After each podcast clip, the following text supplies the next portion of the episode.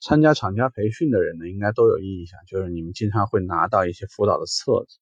但这些册子呢非常有意思，就是很少有册子是所有的字都给你填满，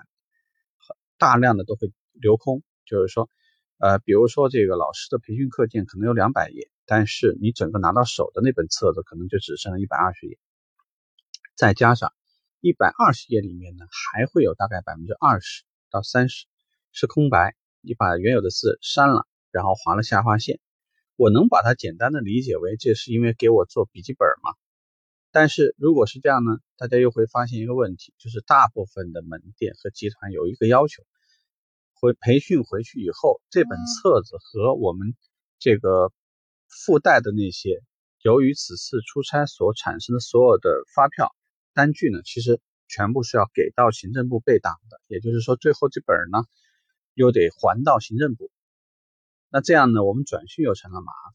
所以我们要讲一下呢，其实培训公司呢，它是有它的逻辑在里面。在早期，它向这个培训科呢提交一个，比如说我需要做一个产品的培训，OK，那么这家培训公司呢会按照这个培训的要求，会把所要求的我们比如说是六方位的东西、文化的东西、这个消费群体的定位分析。我这个车型在细分市场的分析，它的这个目标的这个对标车型是什么产品？之后呢，会有一些对标的一些竞品对抗的一些东西。如果还有有关于这个原厂精品的一些产品的介绍，他会做一个很厚的一本册子。但是这些东西呢，从它的概念里面，多少还是有一点这个知识产权的概念在里头。所以意味着什么意思呢？就是说他不会把这东西都给你。因为他都给你了，这里头万一如果你把它给到了一个这个呃有竞争关系的公司，或者说呢有的时候会有一些其他的感状况呢，就是你会把这个资料给到其他不该给到的，因为我可能是同一家集团，我同时是做大众又做福特又做别克的，那你拿了别克的东西，你给别的品牌可不可以？那别人照着它来反向来做一些东西，方不方便？那所以就是基于很多方面的考虑，他都会把资料留有大量的空白。如果说你还负责这次培训以后回去还得转训的话，那你得辛苦一下，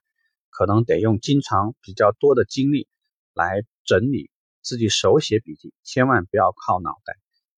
另外的两种方式，我建议一下大家，一种方式就是既然开手机是不行的，飞行模式可以的。